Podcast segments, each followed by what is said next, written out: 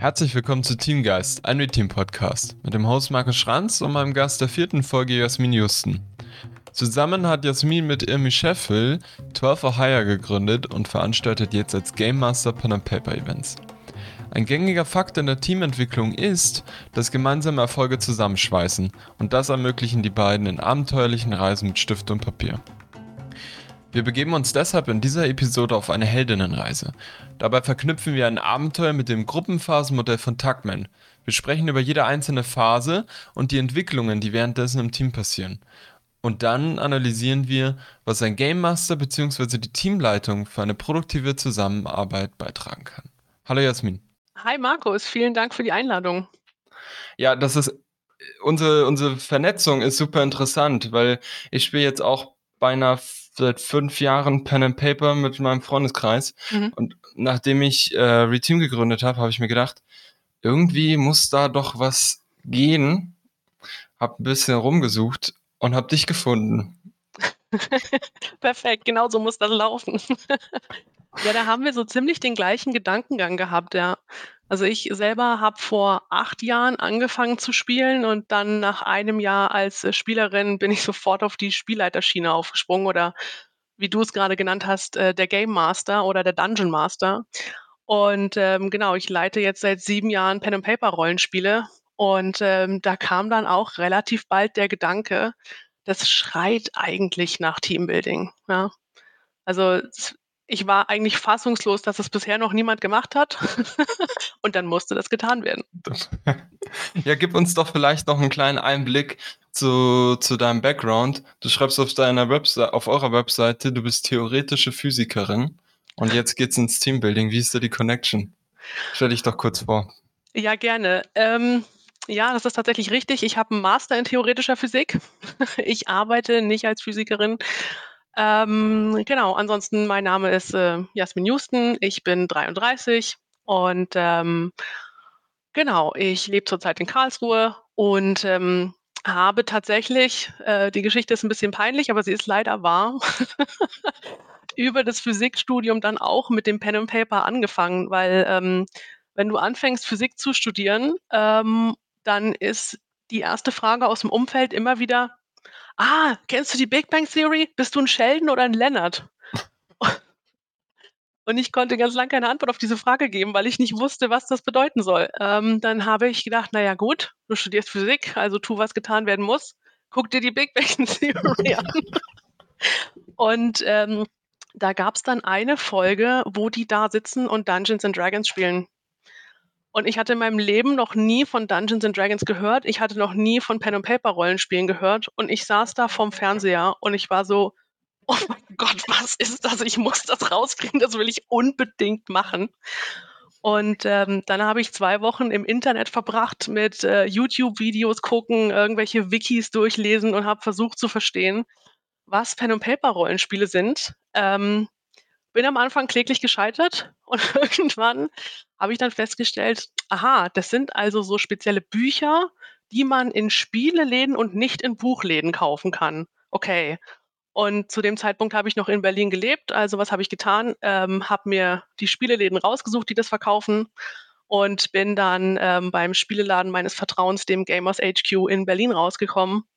Und äh, die haben mir das dann erstmal erzählt und erklärt und dann durfte ich da auch mal bei einer, bei einer Session einfach dabei sitzen und zugucken und da war vollkommen klar, das muss ich, will ich für immer auch machen.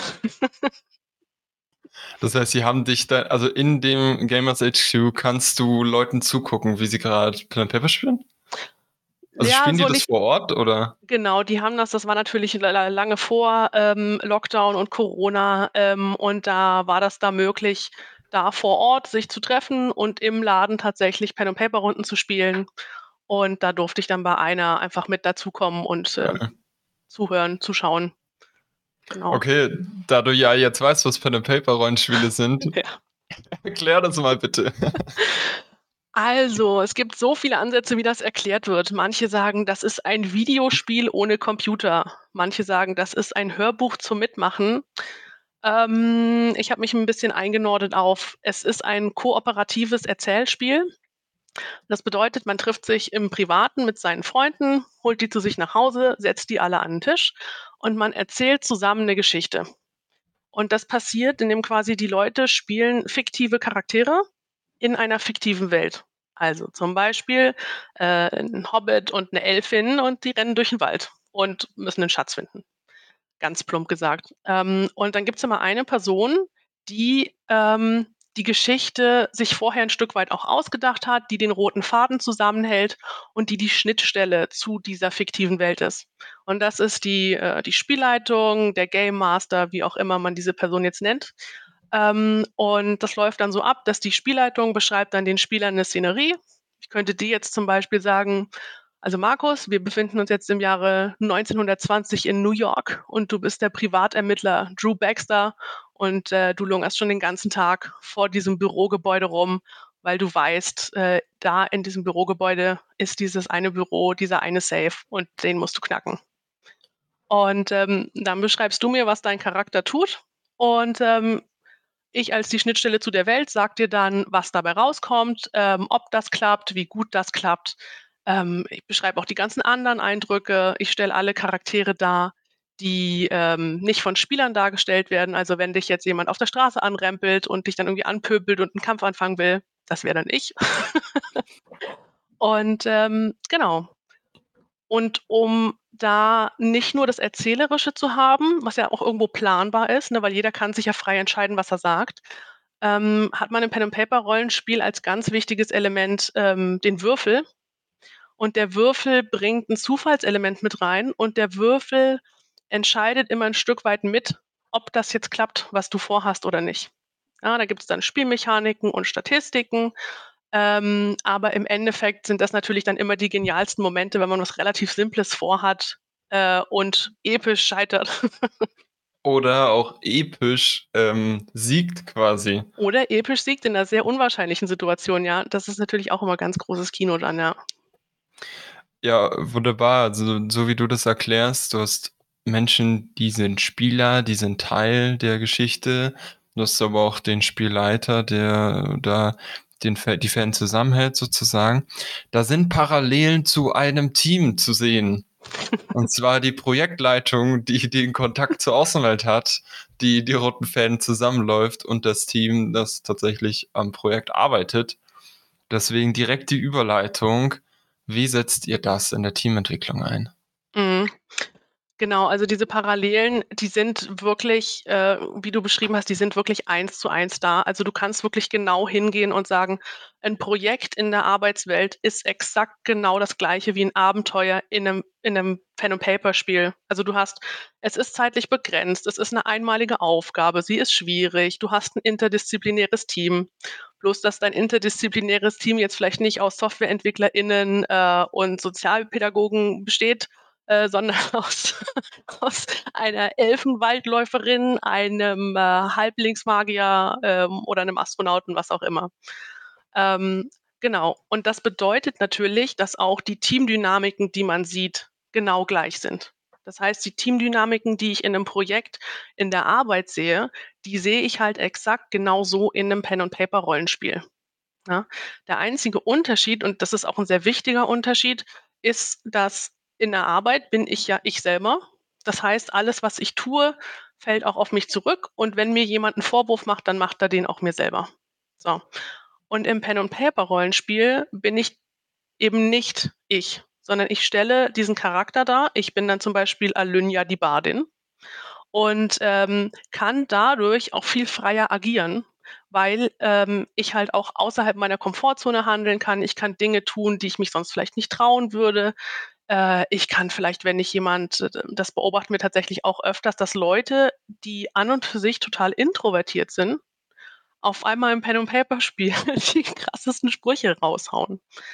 Ähm, und das macht natürlich dann auch hinterher diesen Übertrag in die Arbeitswelt ähm, besonders angenehm und auch einfach, weil man halt nicht über sich selber spricht und über du hast XY getan, sondern man kann dann sagen, äh, ja, also Elatiel hat das und das getan und das fand Alynja so und so zum Beispiel.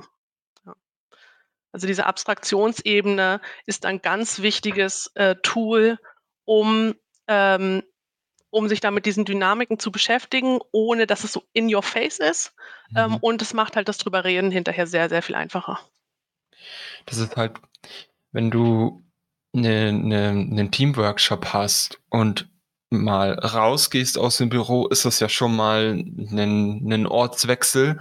Wenn du jetzt auch noch in 'nen Kletterpark gehst, um mal die Klischees aufzuzählen oder, ähm, äh, hier Kanu fahren oder Raften oder Mhm. so oder in die Berge oder vielleicht sogar verreist, ist es ja noch weiter weg von der Arbeit.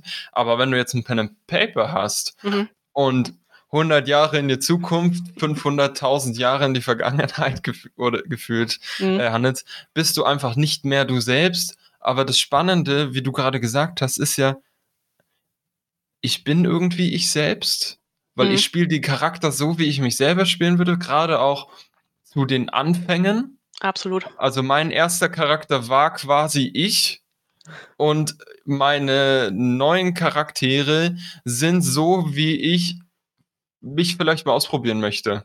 Mhm. Mal so, wie ich nicht bin, zum Beispiel. Und dadurch entdeckt entdecken wir uns als Team neu, entdecken wir uns, ähm, als Gruppe neu und das ist wirk das das Geile, das ich daran finde, ist, du kannst an dem Team arbeiten, ohne an dem Team zu arbeiten, aber du arbeitest trotzdem an dem Team. Absolut. Ja, Um's genau. direkt noch zu verkomplizieren.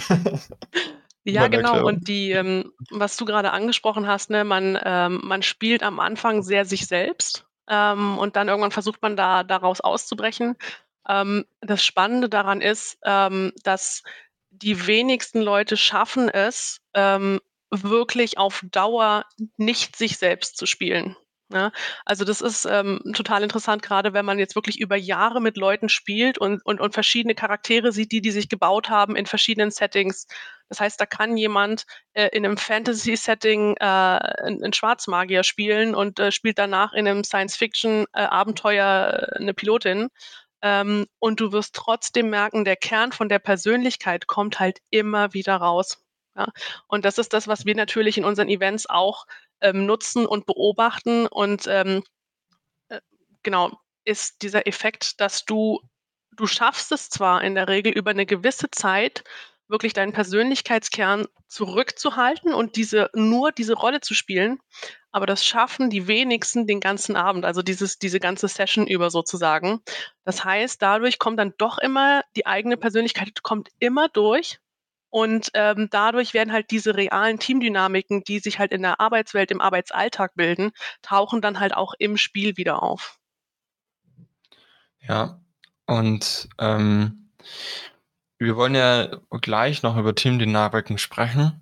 Ähm, möchtest du uns vielleicht noch kurz 'n Einblick geben, so in typische Konstellationen und typische Abläufe? Wie modelliert ihr ein Dungeons and Dragons? Das Buch hat 200, 300 Seiten, ist, glaube ich lass mich nicht lügen, eins der komplexesten Spiele vielleicht sogar. Das weiß ich gar nicht.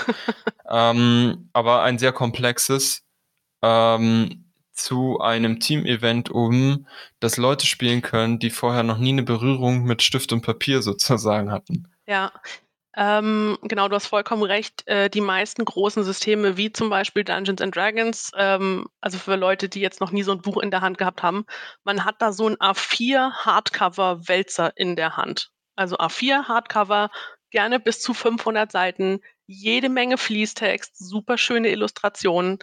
Aber ja, das ist 'n richtiger Schinken, den man erst mal lesen muss. Ähm, und da ist natürlich auch viel Spielmechanik drin. Also auch viel, ich sage mal, mathematische Betrachtungen, Regeln, äh, Spielregeln. Ähm, und Leute, die jetzt nicht vom Pen und Paper kommen, oder vom die so minimal Brettspielerfahrung haben, die sagen dann natürlich: „Um Gottes Willen, ich muss ein Buch lesen, bevor ich ein Spiel Mhm. spielen kann. Da sind doch normalerweise nur so 2 Zettel drin, wie das Spiel funktioniert.“ Ähm, was wir gemacht haben, ist, wir haben die Spielmechanik auf die absolute Essenz reduziert, die wir brauchen, um, ähm, immer noch 'n Pen and Paper Rollenspiel zu spielen und um immer noch diese Effekte und Dynamiken beobachten zu können. Das heißt, wenn du jetzt zum Beispiel das Dungeons and Dragons hernimmst, ja, da gibt's jede Menge unterschiedliche Berufe, die dein Charakter haben kann. Da kannst du irgendwie, bist du ein Barbarian oder du bist ein Druid oder ein Cleric oder was auch immer.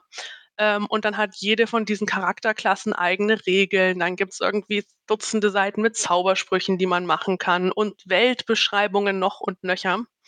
Das heißt, ähm, wir haben zum einen immer eine sehr kleine abgesteckte Welt, die die Leute wirklich innerhalb von zwei Minuten Intro verstehen können. Ähm, und dann haben wir die Mechanik wirklich aufs Wesentliche reduziert. Das heißt, für die Leute jetzt, die wissen, die sich ein bisschen mit Pen und Paper auskennen, wir arbeiten zum Beispiel ähm, je nach Team, es ist nicht immer genau gleich. Das kommt auch, auch darauf an, was das Team möchte, aber wir arbeiten in der Regel zum Beispiel nur mit Attributen, lassen zum Beispiel Fertigkeiten weg, lassen Zaubersprüche weg, selbst wenn wir in, in einem Setting sind, was das hergibt. Ähm, und ähm, wir haben dann quasi immer nur diese Proben auf die Attribute. Das heißt, wir haben, wir halten die Spielmechanik so minimalistisch, dass es sich halt wie ein Pen-and-Paper-Spiel anfühlt. Also man würfelt, man rechnet einen Wert drauf und dann klappt es oder es klappt nicht. Und je nachdem, was halt die Anforderung ist, ähm, wir haben zum Beispiel bei einem unserer Events geht es hauptsächlich ums erste Kennenlernen. Da spielen wir mit Leuten, die haben sich vorher noch nie gesehen. Da machen wir das zum Beispiel so, dass dann jeder einen Persönlichkeitstrait von sich selber in diesen Charakter mit reingibt und den dann auch im Spiel verwenden kann. Das bedeutet, wenn jetzt jemand zum Beispiel privat gerne bouldert und der dann da mitmacht, dann hat der Charakter in-game einen Bonus, wenn er klettert. Das heißt, dann würden wir sagen, okay, mach eine Probe auf beispielsweise Geschicklichkeit und weil du bouldern kannst, darfst du noch plus eins drauf rechnen. Das heißt, die Wahrscheinlichkeit, dass das dann erfolgreich ist, steigt wieder.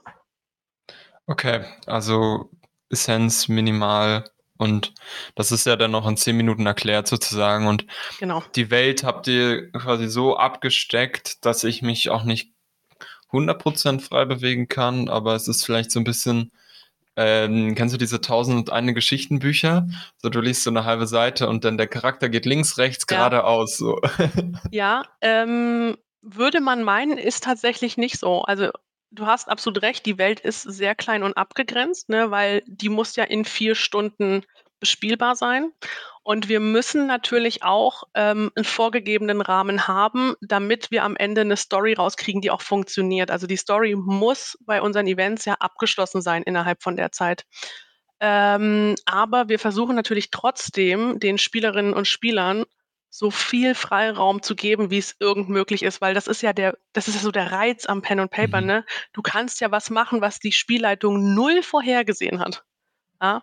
Und ähm, das passiert tatsächlich auch häufig. Also es passiert nicht immer, manchmal bleiben sie innerhalb der Pfade, die wir uns vorher überlegt haben. Aber wir hatten jetzt tatsächlich auch bei, bei dem letzten Event, äh, da haben die ein Ende rausgespielt, was ich wirklich beim besten Willen nicht vorher gesehen habe. und es war wirklich wunder, wunderschön. Also die haben quasi das beste Ende, was möglich gewesen wäre. Das war noch meilenweit hinter dem, was die sich erspielt haben. Einfach dadurch, wie sie mit der Welt interagiert haben und was sie sich selber ausgedacht haben und was sie ausprobieren wollten. Und dann noch ein bisschen Würfelglück dazu und schon unvorhergesehenes Ende. Geil. Ja, und dann sind wir ja genau bei dem Satz Erfolge schweißen zusammen. Mhm. Und ich kann mich dann als Team den Rest der Karriere daran erinnern, wie wir, ich glaube, ihr schreibt sogar auf eurer Webseite, ne, zusammen einen Drachen erlegt haben oder irgendwo habe ich das bei euch gelesen. Ja, das steht in mal, genau, das steht in, in unserer LinkedIn-Bio. Ähm, nichts schweißt ein Team mehr zusammen, als gemeinsam einen Drachen zu, zu erschlagen und ähm, Drachen sind schwer zu finden, außer bei uns. Geil. Ja, lass uns äh, direkt einsteigen in äh, eins Beispiel. Ihr wart bei, im Femtech Network mhm. und habt dort was gemacht. Genau, die Femtech ist ein Karriereförderungsprogramm für äh, Frauen in MINT-Studiengängen. Und ähm, was die machen, ist, ähm, die, ähm, genau, man kann sich da bewerben, wenn man MINT-Studentin ist und ähm, wird dann aufgenommen in dieses Programm. Und das Programm besteht aus einer ganzen Menge Workshops. Da wird man, man, man wird ähm, Aufführungen vorbereitet. Äh, man macht auch ganz viel so Workshops, wo es um die eigenen Werte geht. Ne? Wo will ich hin? Wie komme ich dahin? Ähm, Networking, äh, seriöses Auftreten. Also all solche Themenaspekte werden da quasi beackert. Und ähm, was da halt passiert ist, die Stipendiatinnen kommen aus ganz Deutschland und der Schweiz und die kommen dann, wenn jetzt nicht gerade Corona ist, nach Berlin und dann treffen die sich da zum allerersten Mal in ihrem Leben und haben dann direkt eine Woche ganztägig Workshops, wo es wirklich auch, auch emotional äh, wirklich ans Eingemachte geht. Ja. Und ähm, was wir jetzt tun, ist, ähm, wir bereiten die Basis dafür vor. Das heißt, wir sind quasi ein Stück weit vorgelagert vor dieser Woche, zwei, drei Tage vorher. Ähm, und dann machen wir ein Event mit diesen Stipendiatinnen. Da haben wir dann 25 in einer Gruppe drin. Und das Ziel ist erstens, dass sich diese Frauen, die sich noch nie gesehen haben, so gut wie es geht miteinander vernetzen und kennenlernen und schon mal sehen und schon mal was voneinander gehört haben. Und das zweite, eigentlich wichtigere ist, dass die aus diesem Event rausgehen und schon so eine Verbundenheit und schon so ein gegenseitiges Vertrauen spüren, dass sie damit wirklich eine Basis haben, um dann auch in diesen Workshops, wo es ja wirklich ans Eingemachte geht, dann auch wirklich das Vertrauen zu haben, sich da auch zu öffnen. Ja. Und äh, genau, das, das im Groben.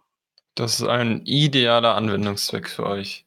Kurze Zeit, Menschen kennen sich noch nicht, durchlaufen ein gemeinsames Abenteuer, werden zu, werden zu Heldinnen und dann schweißt es zusammen.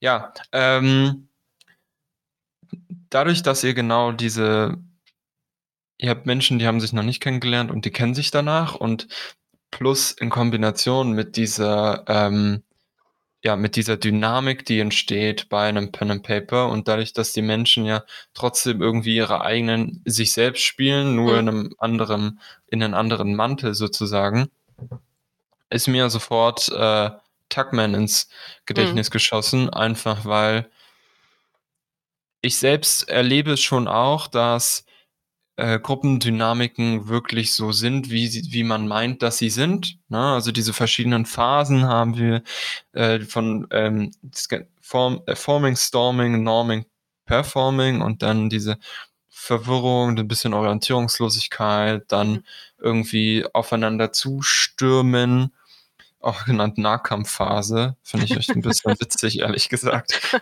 Ähm, dann zusammen Ko Konsens zu finden, sich zu normen, um dann tatsächlich auch äh, gut miteinander zu arbeiten zu können. Mhm. Nur ist das in, in echt in einem Team, das entweder halb zusammengesetzt ist und ich kommt jemand neu hinzu, ist das so komplex und in in, in, in, einer, in einem Setting, wo relativ viel Zeit auch mit dabei ist. Ne? Also ihr spielt jetzt vier Stunden, aber so ein Projektteam arbeitet vielleicht vier Monate zusammen. Das ist die Komplexität und die Zeit so lang, dass diese einzelnen Phasen nicht mehr richtig beobachtbar sind. Mhm. Und das finde ich total spannend an, an eurem Setting sozusagen, weil da wird es irgendwie erlebbar. Du hast vier Stunden Zeit, die Menschen kommen zusammen, kennen sich noch nicht und schaffen am Ende das äh, bestmögliche Ergebnis. Genau. Wie, lass uns da vielleicht einfach ähm, mal so durchgehen von Anfang an, was du dann da auch erlebt hast in diesem Femtech-Event. Ja, sehr gerne. Ähm, also es ist, da komme ich noch mal ganz kurz zurück auf das, was ich eingangs gesagt habe. Ne, dieses Pen and Paper Abenteuer ist ja im Endeffekt genau das gleiche wie ein Projekt. Ja, das bedeutet, wenn du in einem Projekt die kompletten vier bis fünf Phasen durchlebst in vier Monaten, dann tust du das halt in einem Pen and Paper auch, aber halt in vier Stunden. Ja, Ja. das kommt daher, dass wir ja diese abgeschlossene Geschichte erzählen und äh, das Vorantreiben der Geschichte, was wir ja auch als Spielleitung zu einem guten Stück in der Hand haben, ähm, das pusht eben quasi die, die SpielerInnen durch diese Phasen durch. Ja? Also wir haben zum Beispiel diese Forming-Phase ist immer erstmal, dass die, äh, die Spielerinnen kommen überhaupt erstmal im Spiel an. Ne? Also das wäre jetzt quasi äh, in diesem Beispiel von vorhin mit New York 1920, dass du dein Charakter steht jetzt in diesem Büro. Ich sag dir, da ist irgendwie, da ist eine, da ist ein Kamin und da ist irgendwie eine Sofaecke und da ist ein Ölgemälde, was schief an der Wand hängt und äh, du siehst irgendwie Staub in der Luft flirren. Was willst du tun? Und an der Stelle musst du dich erstmal in der Szenerie orientieren und vor allem, wenn du da drin nicht alleine bist, musst du dich auch erstmal mit den anderen ein bisschen ähm, äh, auseinandersetzen. Ne? Was können die, was kann deren Charakter, was, was fangen wir jetzt mit dieser ganzen Situation an? Und das sieht man sehr schön, das dauert immer ein paar Minuten, wo die einfach erstmal rumstehen. Das ist bei den meisten Events so.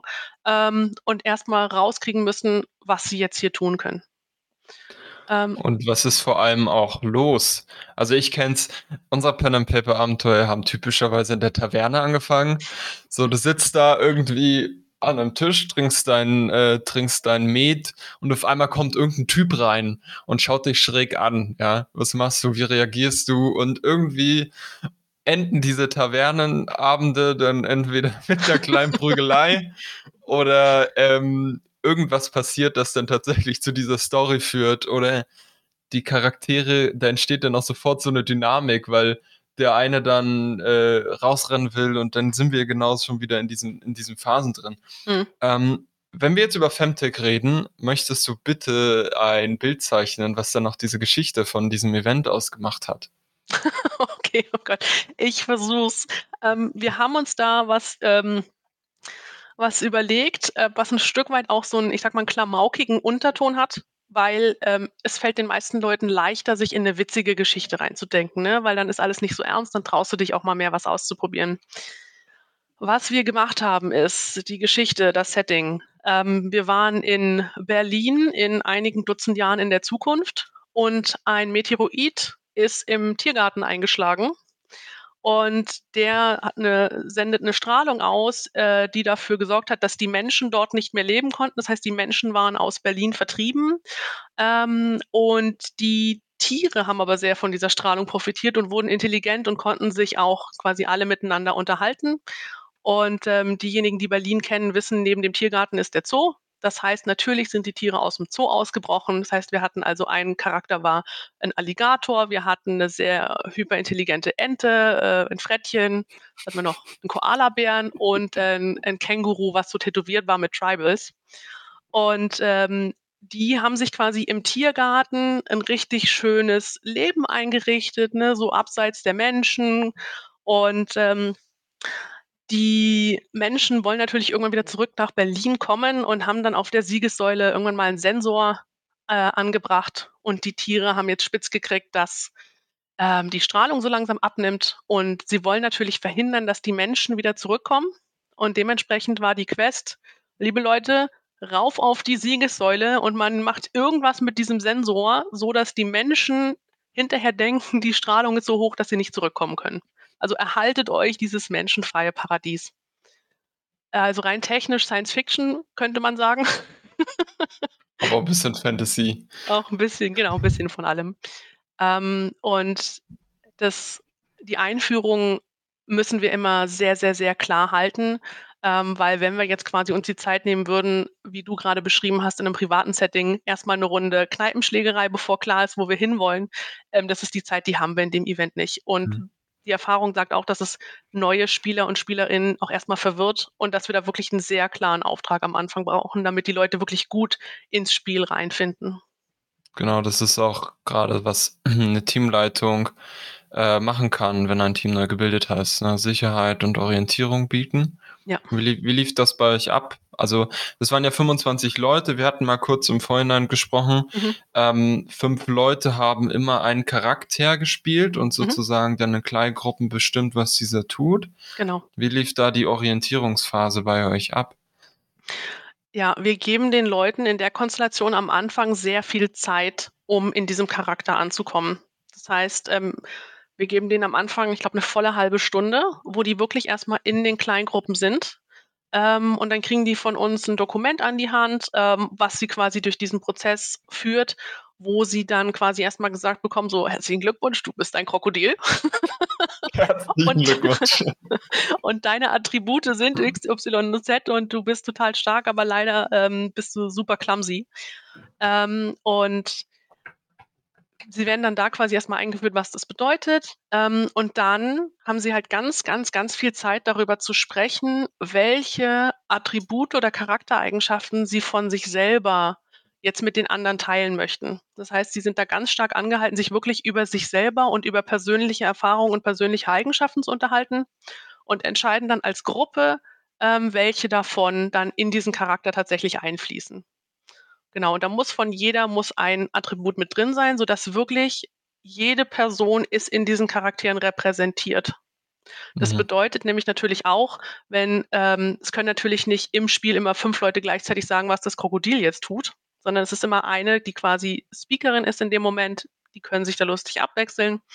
Ähm, das bedeutet, in dem Moment, wo ich jetzt zum Beispiel den Alligator spiele, repräsentiere ich die anderen vier. Ja, und ich spiele auch, auch ähm, Fähigkeiten und, und Persönlichkeitseigenschaften von den anderen. Ja, also das heißt, da muss ich mich auch ein Stück weit in die eindenken. Und das schafft natürlich auch schon mal ähm, so eine Verbindung. Ne? Ja, und auch gleichzeitig die, die Öffnung. Ne, das ist ja, Ja. euer, euer Zweck war ja, äh, diese Studen Studierenden da darauf vorzubereiten, sich zu öffnen, in, äh, in eine ja, in der Woche mit sich selbst zu gehen quasi und äh, habt ihr dann direkt geschafft, wenn ihr gesagt habt, eine, eine repräsentierende Persönlichkeit muss da rein. So. Und dann, sie kriegen dieses Dokument in der Hand und äh, ihr setzt die dann in diese Welt Genau. und dann passiert ja nochmal eine Orientierungsphase, weil dann geht das Gespräch mit den anderen Richtig, Äh, genau. Also- los. Das heißt, die können sich erstmal in der Kleingruppe, können erstmal auch im Event ankommen, ne, können erstmal sich mit vier anderen Leuten auseinandersetzen, haben da erstmal Zeit, sich zu setteln, erstmal klarzukommen.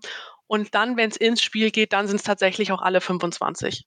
Ja, das heißt, dann kommt quasi so dieses nächste Öffnen, okay, jetzt kommen hier nochmal Interaktionen mit nochmal anderen Leuten dazu. Okay. Wie liefen die so ab? Die Interaktionen? Ja, also wie geht die Geschichte weiter? Jasmin, du musst jetzt leider die ganze Geschichte auch noch erzählen. Ähm, ja, also das kommt immer so ein bisschen auch auf die Leute drauf an. Also du hast in der Regel hast du eine oder zwei Personen, die feiern das Ganze, ob sie jetzt Pen und Paper schon kennen oder nicht. Ähm, die sind da so, die gehen so drauf ab, dass sie dann sofort auch losrennen und okay, kann ich das machen, kann ich das machen, kann ich das machen? Und das ist natürlich super genial, weil dann alle anderen merken, ah, ich kann einfach losrennen und irgendwas tun. Ja? Mhm. Und ähm, dann, dann ist es meistens so, dass ein oder zwei ähm, Charaktere erstmal anfangen und ich gucke mir das an, ich gucke mir das an, kann ich das kaputt machen, kann ich das aufmachen, kann ich da hochklettern? Ähm, und die anderen stehen dann erstmal da und so, ich beobachte das mal ähm, und, und lassen das erstmal so ein bisschen auf sich wirken. Ähm, Genau, in dem Fall war das so, dass quasi vor der Siegessäule ein verlassener Van stand und in dem Van war eine Keycard versteckt, die äh, den Zugang zur Siegessäule quasi gewährt hat. Das war natürlich in der Zwischenzeit ein wissenschaftliches Labor geworden. Ähm, und da haben sie dann natürlich erstmal diesen Van auseinandergepflügt und ähm, die Charaktere, die halt oder die Leute, die da halt am Anfang schon so outgoing waren, die so, ja, ich gehe da rein, was ist da drin? Okay, da ist ein Laptop, ich schüttel den, äh, kann ich das mitnehmen, kann ich das mitnehmen? Äh, ist, okay, wenn da ein Herd ist, ist da auch so ein Campingkocher? Okay, ich nehme Benzin mit. so. Dann können wir im Zweifelsfall was abfackeln. das ist immer so der Moment, wo du als Spielleitung merkst, okay, es läuft. Dann sind die Leute in ihrem Charakter drin, sie probieren sich aus und sind da ja quasi schon im Storming, weil sie ja preschen und ich mache jetzt, ich nehme jetzt das Benzin mit, ich schüttel diesen Van und ich mach, ich mach, ich, ich, ich. Oder Ja. also äh, in, in der Repräsentation des Charakters. Ja. Ähm, wie, wie, wie kriegt ihr die Gruppe wieder zusammen? Hm. Ja, ähm, durch, durch fiese, fiese Spielleitertricks. nee, also wir geben denen erstmal eine gewisse Zeit, wo die sich wirklich einfach ausprobieren können ne? und wir pushen da auch erstmal nicht. Das heißt, die Leute oder die Charaktere, die am Anfang sich wohler damit fühlen, erstmal zurückzustehen, die können das auch tun. Ähm, weil man muss da aufpassen, wann man anfängt, Druck aufzubauen. Ne? Da darf man nicht zu früh sein, sonst schnappt das ein bisschen um. Ähm, und wenn die dann in der Story angekommen sind ähm, und du merkst, okay, jetzt haben sie sich ähm, in so einer Comfort Zone eingerichtet, wo sie diskutieren und diskutieren und diskutieren und es kommt nichts Produktives mehr bei rum, dann kommst du natürlich mit den Spielleitungstricks um die Ecke. Das heißt, während die in der, ähm, im Siegessäulenlabor sozusagen drin sind und versuchen irgendwie mit dem Roboter zu quatschen, dann ähm, gehst du dann irgendwann dazwischen und sagst, okay, während ihr jetzt hier irgendwie das 20. Mal versucht, noch eine neue Info aus diesem Roboter rauszuquetschen, ähm, hört ihr von oben ein metallisches Pochen. Mhm. Ja, Und dann guckst du erstmal, reagiert da jemand drauf oder nicht? Ja, und dann ist es auch, da merkst du schon so, dann gibt es welche, also du hast immer so einen Teil der Gruppe, die werden dann instantan hibbelig. Und die werden dann so, uh, da ist was, da müssen wir sofort gucken, da müssen wir sofort handeln. Und dann hast du welche, die dann natürlich erstmal sagen, äh, also sorry, aber wir machen jetzt das hier erstmal fertig. Mhm. Und dann geht dieses, wird dieses Storming nochmal ein bisschen eskaliert, weil dann unterschiedliche Leute in der Gruppe ähm, ähm, oder unter sich, es bilden sich halt unterschiedliche Teilgruppen, weil die ihre Prioritäten unterschiedlich setzen. Ja. Mhm. Und dann, was natürlich auch gerne passiert, das berühmt-berüchtigte Split the Party. Das bedeutet, die Gruppe teilt sich auf. Und dann lassen wir halt als Spielleitung das deeskalieren, indem wir halt sagen, okay, gut, habe ich das jetzt richtig verstanden? Du möchtest da hochgehen und du möchtest hier noch bleiben und diesen Roboter bequatschen. Und dann sagen die ja. So, okay, gut, dann du gehst die Treppe hoch, du bleibst hier. Macht man ein paar Minuten mit der einen was, ein paar Minuten mit der anderen Gruppe. Ähm, und dann lassen wir einfach die Handlung weiter eskalieren. Ja, das heißt, dann lasst die in, ins Messer laufen, auch um ja. die eigene Ref Selbstreflexion anzuregen sozusagen. Genau, also dann erhöhen wir wirklich den Druck. Das heißt, die Situation eskaliert. Es passieren halt Dinge, unabhängig davon, ob jetzt die Spieler irgendwas tun oder nicht. Wenn die Charaktere mhm. sich entscheiden, wir bleiben jetzt hier sitzen und trinken Tee, dann werden trotzdem im Hintergrund Dinge passieren. Ja? Und das, das merken sie irgendwann, dass sie quasi sagen, okay, uh, wir können jetzt hier nicht weiter nichts tun, sonst haben wir nachher ein Problem. Und ähm, dann wird es nochmal relativ chaotisch, weil dann wird nochmal wild diskutiert. Ähm, und was wir dann machen, ist, wir geben ihnen eine Pause. Wir geben ihnen quasi eine Spielpause, wo sie nochmal in Ruhe erstmal im Charakter diskutieren können, was wollen wir als Alligator jetzt tun. Ja, mhm. dass sie wirklich nochmal äh, ohne Zeitdruck äh, da nachdenken können. Und ähm, dann kriegen sie quasi den gleichen Rahmen nochmal, um sich als Charaktere abzustimmen. Das heißt, der Alligator, die Ente, der Koala, das Känguru und das Frettchen können dann nochmal durchdiskutieren, was sie jetzt machen wollen, aber in einem limitierten Zeitrahmen. Und dann kommt quasi, läutet sich diese, diese Performing-Phase, diese, das ist dann quasi diese, Moment, nicht durcheinander kommen. Das wäre dann diese Norming-Phase, wo genau. sie dann einen Konsens finden, was sie jetzt tun wollen. Also sie, sie schmieden quasi den Plan. Sie haben quasi abgeklärt, okay, du bist gut darin, also machst du jetzt das und du bist gut darin, dann machst du jetzt das und ähm, ähm, und dann kommt quasi das Performing, dann gehen wir dann wieder ins Spiel rein und sagen, okay, und jetzt ist es an der Zeit, euren Plan umzusetzen.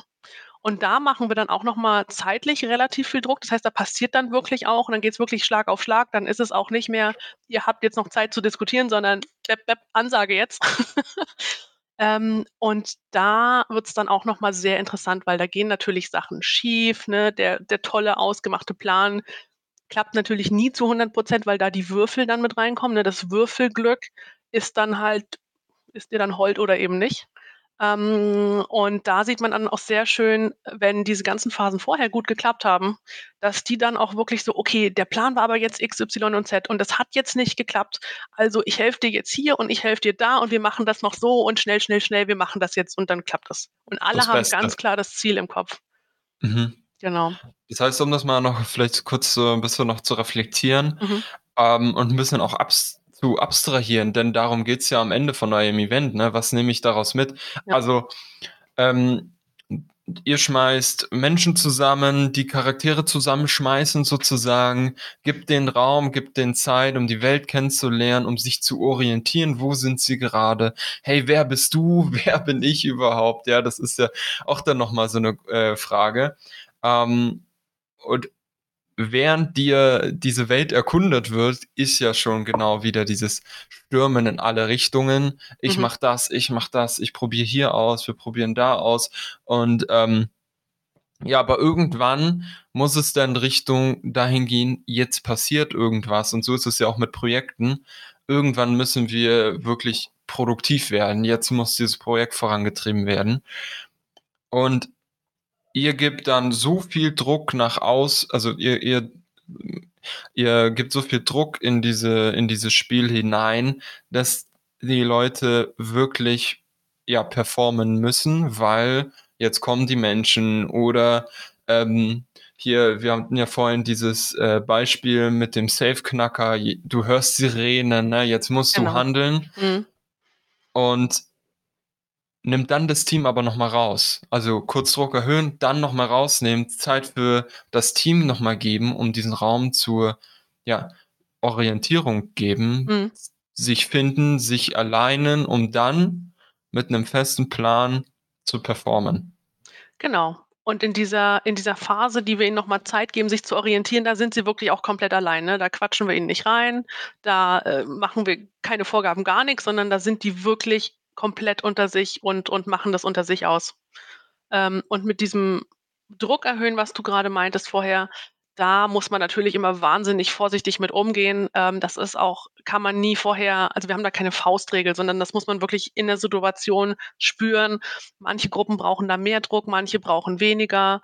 Ähm, und da muss man einfach immer situativ gucken, dass man den Druck auf diesem auf diesem Sweet Spot hat, ohne diese Mhm. Grenzen zu überschreiten, wo sie dann wirklich in so 'ne Hilflosigkeit reinfallen, 'ne Panik in 'ne Panik reinfallen, ähm, und dann das Gefühl haben so: „Äh, ich muss jetzt irgendwas machen und ich ich habe die Orientierung verloren und jetzt weiß ich gar nicht mehr“ also, wo sie in so 'ne Unproduktivität reinkommen. Ja, das ist ja auch genau als als Teamleitung dann wichtig, wenn ich wenn ich in der, ähm da war wenn wenn alle in je in alle Richtungen gehen und ich dann erwarte, dass 'ne Deadline gehalten werden muss, die dieses Team so sehr überfordern, dass sie alle anfangen, Panik zu kriegen und zu schwimmen Mhm. ähm, dann, äh, ja, ist schwierig, sage ich jetzt mal. Und, ähm, da hilft dann einfach einfach dieser Raum. Nun gut, zurück zur Geschichte. Ähm oben auf dem auf der Siegessäule ein me me metallisches Klirren. Richtig, genau. Ähm, und zwar haben sie, äh, einen Nemesis in der Geschichte, nämlich die Informationen, die sie am Anfang bekommen haben, dass das äh, dass da dieser Sensor ist, dass die Strahlung abnimmt. Die haben sie bekommen von einem sogenannten NPC, also einem Non-Player Character, also eine Figur, die es in Von der euch. Geschichte gibt, die wir gespielt haben, genau. Genau. Unser Bösewicht war in dem Fall, äh, Sir Lord Baron Pinktail, the one and only. Ein Flamingo Oh. mit Zylinder und Gehstock, äh, und Monokel, ganz wichtig. Ähm, und der hat ihnen quasi am Anfang 'ne Lüge erzählt und hat gesagt: „Ihr müsst Knopf A, B und C drücken und dann wissen die Menschen Bescheid, sie brauchen nicht zu kommen.“ Ähm, der Plan des Flamingos war aber, die Menschen sollen gefälligst wiederkommen, weil als ich im Zoo war, habe ich immer Applaus und Champagner bekommen und das hätte ich gerne wieder. Das heißt, er hat die Charaktere am Anfang angelogen, ähm, und hat dann aber gemerkt, die Charaktere gehen da rein, tun eigentlich nicht das, was sie hätten tun sollen, weil sie natürlich in dem Labor Hinweise auf seine Lüge finden. Und dann, ähm, schreitet er natürlich selber zur Tat und, ähm, fliegt nach oben und versucht dann, da noch in irgend 'ner Form irgendwas abzu äh, 'ne Handlung quasi zu forcieren. Und, äh, das ist quasi das Geräusch, was sie dann hören. Und, ähm, sie haben das jetzt in dem Fall so gelöst, dass sie quasi die körperlich Fähigeren hochgeschickt haben, ähm, die dann sich aber in 'ner Situation befunden haben, wo ihre körperliche Überlegenheit ihnen gar nichts gebracht hat, sondern sie wollten dann erst mal so: „Lügt der mich jetzt an?“ Und das konnten sie natürlich nicht so gut entscheiden, weil sie diese entsprechenden Attribute nicht hatten. Also war dann der Plan, irgendwann den runterzulocken, ja, um ihn dann aber letztendlich doch wieder körperlich zu überwältigen. Und, äh, ähm genau. Und, äh, sie haben dann irgendwann quasi auch die Wahrheit aus ihm rausbekommen und, ähm, wo was tatsächlich wirklich wahnsinnig schön war. Also, wir hatten uns halt überlegt: „Okay, was können sie tun?“ Sie können den Flamingo ganz platt umbringen. Das ist ja oft 'n Schicksal von Nicht-Spielercharakteren. Ähm, oder sie können ihn quasi gefangen nehmen und vor 'n Tribunal stellen. Und wir dachten halt: „Gut, der wird gefangen genommen und wird quasi vor Gericht gestellt.“ Ähm, und das dachten wir, wäre so das optimale Ende. Und was die dann rausgeholt haben, der der Koala hat 'n sehr hohen Charismawert. Das heißt, der kann auch sehr gut Leute beruhigen. Und dann hatten hatte die Gruppe, die den Koala gespielt hat, einfach die Idee so: „Wir möchten jetzt wirklich verstehen, warum er das macht und möchten ihn wirklich dazu bringen, dass er uns vertraut, dass wir ihm nix Böses wollen.“ Und dann haben die auch noch 'n wahnsinniges Würfelglück gehabt Also wirklich, die haben den höchsten Wurf geschafft, den man in diesem Spiel schaffen kann. Und natürlich hat sich der Flamingo ihnen dann geöffnet. Natürlich hat der Flamingo dann quasi auch so seine, seine, seine psychische Verletztheit offenbart und äh, quasi gesagt, ich will eigentlich euch gar nichts Böses, aber das fehlt mir so sehr und ich möchte mein altes Leben zurück. Ähm, und was sie letztendlich getan haben, ist, sie haben diesen Flam sie haben diesen Van, diesen kaputten Van, der unten vor der Siegessäule stand am Anfang, für den, den wir für nichts mehr eingeplant hatten, außer dass diese Keycard drin war, den haben sie dann noch repariert und sind an die Grenzen von Berlin gefahren und haben diesen Flamingo da in die Menschenwelt entlassen und sind wieder zurückgefahren. Das ist Pen and Paper, Ladies and Gentlemen. Wundervolle Geschichte. Ähm, nach, der, nach der Geschichte geht es ja nochmal in die Reflexion, in die genau. Abstrahierung. Was nehmen wir daraus mit? Hm. Äh, wie ist das bei euch abgelaufen? Wie, was, was, wie reflektiert ihr? Also jetzt gerade im Speziellen mit dem Femtech-Event ist es ja nicht so, dass es ein bestehendes Team ist, was an einem bestimmten Thema arbeiten möchte. Ja, das heißt, es gibt nicht die Reflexion über das eine Thema, sondern was wir dann da tun, ist, ähm, wir lassen quasi einfach, nachdem das Event vorbei ist, wir lassen den Call einfach offen und wir bieten so eine, eine anmoderierte ähm, Unterhaltung an, wo dann quasi erstmal jeder, der möchte, erzählen kann, äh, welche, welche Eigenschaft er denn jetzt oder sie denn jetzt zu dem Charakter beigetragen hat. Ne? Weil diese Information hat man ja nur von seiner eigenen Charaktergruppe bis zu dem Punkt. Ähm, und dann das kennst du natürlich auch aus privaten Runden, was halt immer passiert, ist dieses, oh mein Gott, das war vorhin so genial, als du diese Idee hattest und oh, stell dir vor, der Wurf hätte geklappt, das wäre so geil gewesen. Ähm, oder oh, ich hätte niemals kommen sehen, XY. Ähm, und diese Unterhaltungen entstehen dann. Ja, und dann durchlebt man einfach nochmal so diese, diese verbindenden Momente, also immer diese, diese Momente, die spannend sind, wo man sich einfach freut, dass man das jetzt zusammen geschafft hat, dass man das zusammen erreicht hat. Ähm, und da wird einfach nochmal so eine Runde, ich sag mal, geschwelgt. Ja, mhm. und das gibt dann, das leitet sich immer relativ natürlich dann auch über in ähm, eine Unterhaltung, so, ach so, ja, okay, du boulderst, aber was, was studierst denn du eigentlich? Ja, mhm. wo kommst denn du her? Was machst du denn? Und ähm, dann kommen die halt in das Unterhalten rein und ich sag mal in diese auch, ähm, ich nenne es jetzt mal oberflächlichere, diesen oberflächlicheren Teil vom Teambuilding und Netzwerken, nämlich was ist denn dein Name und was machst denn du eigentlich? Das Abklopfen quasi. Genau. Mhm. Genau. Wenn wir jetzt ein Team haben, was quasi vorher schon besteht und die haben halt ein bestimmtes Thema, mit dem sie sich auseinandersetzen wollen, zum Beispiel eine dass die ein Problem damit haben, wenn es jetzt irgendwie, ne, sie machen sich einen schönen Plan und der geht in die Binsen und Plan B geht auch in die Binsen und alle sind frustriert und dann klappt gar nichts mehr. Ähm, dann würden wir quasi eine Retrospektive machen, wo eben genau beleuchtet wird, wie haben sich dann diese Themen jetzt in dem Spiel gezeigt? Was ist denn in dem Spiel jetzt anders gelaufen, als es im, äh, in eurem Arbeitsalltag läuft? Und dann natürlich die wichtige Frage, warum? Also warum ist es im Spiel anders gelaufen als im Arbeitsalltag? Und was können wir daraus mitnehmen? Und so schließt sich der Kreis wieder von dem Abenteuer, von der Reise, die gemacht wurde in eurem Workshop, zu wieder dahin, wir sind ein Team, wir haben was daraus mitgenommen, wir haben gelernt, wir haben alle Phasen irgendwie nochmal durchlebt und können uns jetzt nochmal neu alleinen und mit einem erlegten Drachen in unseren Alltag wieder reinstarten. Ja, vielen Dank, Jasmin. Ich würde an dieser Stelle äh, die Reise auch dem Ende zu führen, sozusagen. Herzlichen Dank, dass du dabei warst. Eine wundervolle Geschichte. Ja, vielen Dank, dass ich dabei sein durfte. Und äh, hat mir sehr, sehr, sehr viel Spaß gemacht. Und ich hoffe, ich hoffe, ganz, ganz viele Leute haben jetzt Lust, Pen und Paper zu spielen. Das ist ja der, der eigentliche, die geheime Mission von 12 or Higher, ist ja Pen und Paper weiter in die Welt zu bringen, weil es einfach großartig ist. Ja. Genau. Absolut. Danke, Jasmin.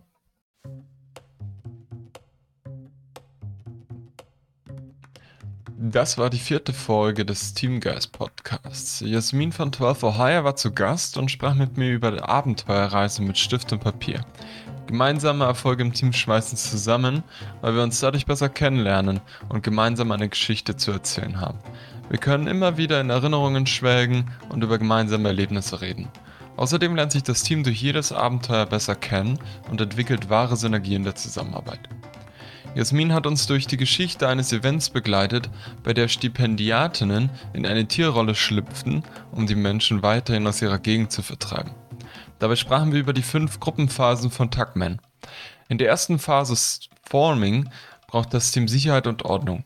Es findet eine Orientierung in der Umgebung statt und die Mitglieder lernen sich besser kennen. Von dort gibt es einen fließenden Übergang in die Storming-Phase. Eine Rollenverteilung bildet sich heraus und das Team testet die Grenzen der Umgebung aus. Als Game Masterin übt Jasmin da Druck aus, damit das Team wieder zusammenkommt. Die Umwelteinflüsse werden real und das Team muss performen. Die Menge des Drucks ist dabei wichtig, weil das Team nicht in Hilflosigkeit und Panik verfallen darf. Das Team merkt die gegenseitigen Benefits der weiteren Mitspieler in realen Situationen kennen und die wirkliche Zusammenarbeit beginnt. Ist das Ziel erreicht, hilft eine Reflexionsrunde bei der Abstraktion und der gemeinsame Austausch macht die Erfahrungen rund. Jeden zweiten Freitag kommt eine neue Folge Teamgeist online. Folgt uns gerne auf den jeweiligen Plattformen und hinterlasst uns bitte eine Bewertung. Aktiv sind wir auf Social Media. Der Link dazu ist linkedin.com slash company slash re-team-teamentwicklung. Hoffentlich hören wir uns bei der nächsten Episode wieder. Bis dahin, euer Markus Schranz.